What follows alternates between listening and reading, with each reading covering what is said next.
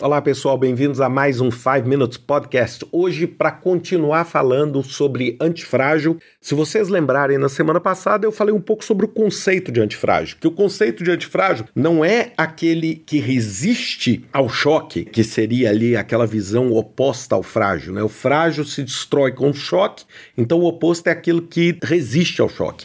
E o que o Nassim Taleb fala é que, na verdade, o antifrágil é aquilo que melhora com o choque.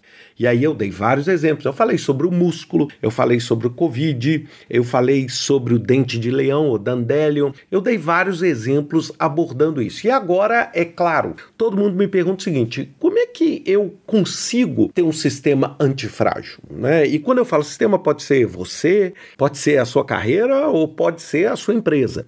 E ele propõe um modelo chamado técnica da barra de Barbell. O que é a barra de Barbell? É aquela barra de musculação, que na verdade é um ferro, e nesse ferro você coloca peso de um lado do outro e você equilibra esses dois pesos para que a barra, vamos dizer, não pese para um lado. E essa barra ela tem uma característica, é que no meio você não põe nada. E isso é a primeira explicação que ele dá. Ele fala o seguinte: o primeiro passo para você se tornar antifrágil é diminuir a fragilidade. Então, a primeira coisa, antes de você pensar em qualquer coisa, você tem que entender o seguinte: que você tem que dividir. Imaginem aqui, para ficar mais fácil de explicar para vocês, é que seja investimento, tá? Dinheiro. Que você tenha 100 reais e você vai dividir o investimento. O que, que é o conceito da barra de Barbell para diminuir a fragilidade? Você vai pegar 90% do dinheiro, ou seja, 90 reais, e vai colocar em iniciativas de baixíssimo risco, o risco mais baixo que você conseguir. E vai pegar 10% e vai colocar do outro lado da barra, em altíssimo risco. É como se você pegasse assim, investisse no Tesouro Americano 90% do seu dinheiro e 10% do seu dinheiro você investisse em Bitcoin. E o que, que ele diz? Ele diz o seguinte: não adianta investir no meio. Por isso o conceito da não existe risco moderado. O que ele fala? Pegue a parte relevante mesmo, 85, 90%, diminua o risco a praticamente zero e pega o restante, coloque no risco total. Ele fala: não fique no meio.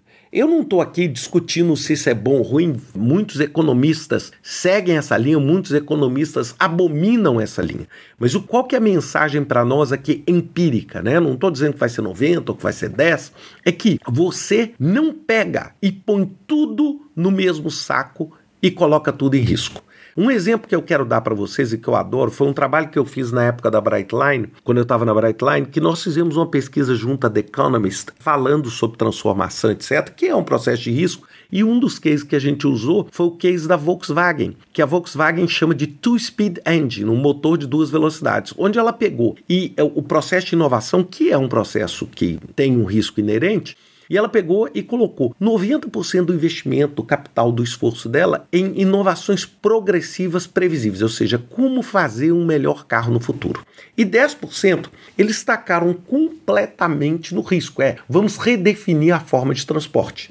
De tal forma que o risco, ele não compromete a operação toda, isto é diminuir a fragilidade. Se você coloca uma barra completamente desequilibrada ou tenta colocar as coisas no meio, você não consegue ganhar na antifragilidade e cria um sistema mais frágil, porque você não tem nada que é capaz de resistir. Então é mais ou menos o seguinte: 90% você coloca numa solução robusta que evita o choque e 10% você coloca numa solução completamente antifrágil para ganhar no choque.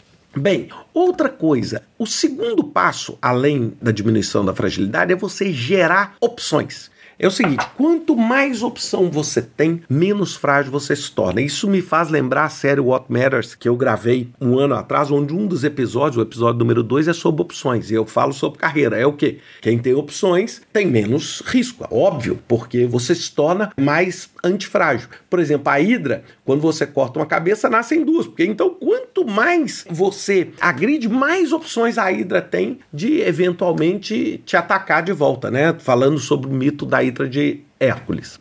E outra coisa, como é que você gera essas opções? Basicamente, você gera essa opção através de dois métodos. Um, criatividade. É curiosidade, ou seja, pensar as coisas fora da caixa, ou seja, pensar em formas diferentes de se fazer o trabalho. O resistente, ele pensa em voltar a situação ao estado anterior à turbulência. O curioso, criativo e o antifrágil, eles querem o quê? Aproveitar aquele momento para criar uma disruptura e conseguir se posicionar melhor lá na frente. E você gera opções também desaprendendo seja, e desaprender é difícil. Desaprender, eu vou dizer que é tão ou mais difícil que aprender. É você retirar os aspectos culturais, os mitos, os valores, os preconceitos que você tem. O terceiro passo é modularizar. É você criar o quê? Módulos, você tentar criar diques ali, fronteiras, para quando você faz uma iniciativa, se aquela iniciativa dá errado, ela não afeta tudo. É igual aquele jogo Jenga. Eu não sei se vocês se lembram, umas madeirinhas que você vai empilhando e a pessoa vai tirando as peças sem tentar destruir a torre como um todo. E essa pessoa, a pessoa que consegue tirar mais peças sem destruir a torre, ganha o jogo. Isso é o conceito de modularizar. Por quê? É a mesma coisa de diversificar e é a mesma coisa de gerar opções. Ou seja, uma das formas você gerar opção através da modularização.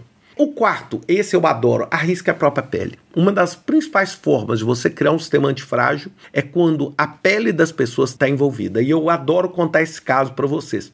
É o caso que é atribuído aos arquitetos da Roma Antiga. Muita gente pergunta por que, que a Roma Antiga é tão sólida, né? Por que, que nós temos hoje pontes, é, construções que, poxa, dois mil anos, é, né, sem necessariamente uma tecnologia construtiva tão brilhante? É porque eles dizem o seguinte, que toda vez que o arquiteto construía uma ponte, a lenda diz que ele era obrigado a morar embaixo da ponte por uns seis meses. Isso fazia com que o quê? Primeiro, com que o arquiteto pensasse muito bem nos cálculos que ele iria fazer para assegurar que a ponte não iria cair. Porque se a ponte caísse, ele ia pagar com a própria vida, a própria pele. E a segunda coisa é que, ao fazer um processo como esse, você também automaticamente eliminaria os maus arquitetos. Bem, é lógico, gente, eu, eu não estou falando que isso a gente deve fazer, eu estou usando isso, eu nem sei se é uma verdade ou uma lenda, mas é o quê? Quando a sua pele, imagina que você está com um investimento e o seu investimento está atrelado ao desempenho da empresa. É claro que isso você vai agir no seu próprio interesse e você vai ter uma chance maior de se tornar antifrágil. Porque você vai falar o seguinte: se isso tudo aqui afundar, eu tô junto nesse barco afundando. E o quinto e último é reflita e aprenda aprenda com fracasso. Ou seja, é aprender com fracasso. A cada vez que você tiver uma ruptura e aparecer um pedaço dentro do seu sistema que é frágil, que ele só apareça uma vez. É igual eu adoro, por exemplo, esse mecanismo de inteligência artificial, de robôs de inteligência artificial. Quando eles erram uma coisa, eles erram só uma vez. E eles rapidamente corrigem a rota. Então é exatamente isso que a gente precisa. Uma empresa antifrágil não é uma empresa que não erra é uma empresa que, quando ela erra, ela, ela aprende e se reestrutura rapidamente que chega num ponto em que ela consegue se estruturar de uma forma a gerar uma vantagem competitiva sustentável. Bem, são esses os cinco passos, só recapitulando rapidamente. Diminua essa fragilidade, lembrando daquela barra né, do levantador de peso, você gere opções, você modulariza, arrisca a própria pele e reflete e aprende com fracasso. É essa a principal forma de se tornar antifrágil. Pessoal, espero que vocês tenham gostado dessa série. Desculpa ter passado bem do tempo, mas esse é um tópico que eu acho que é relevante a gente discutir. Um abraço a todos e até semana que vem com mais um 5 Minutes Podcast.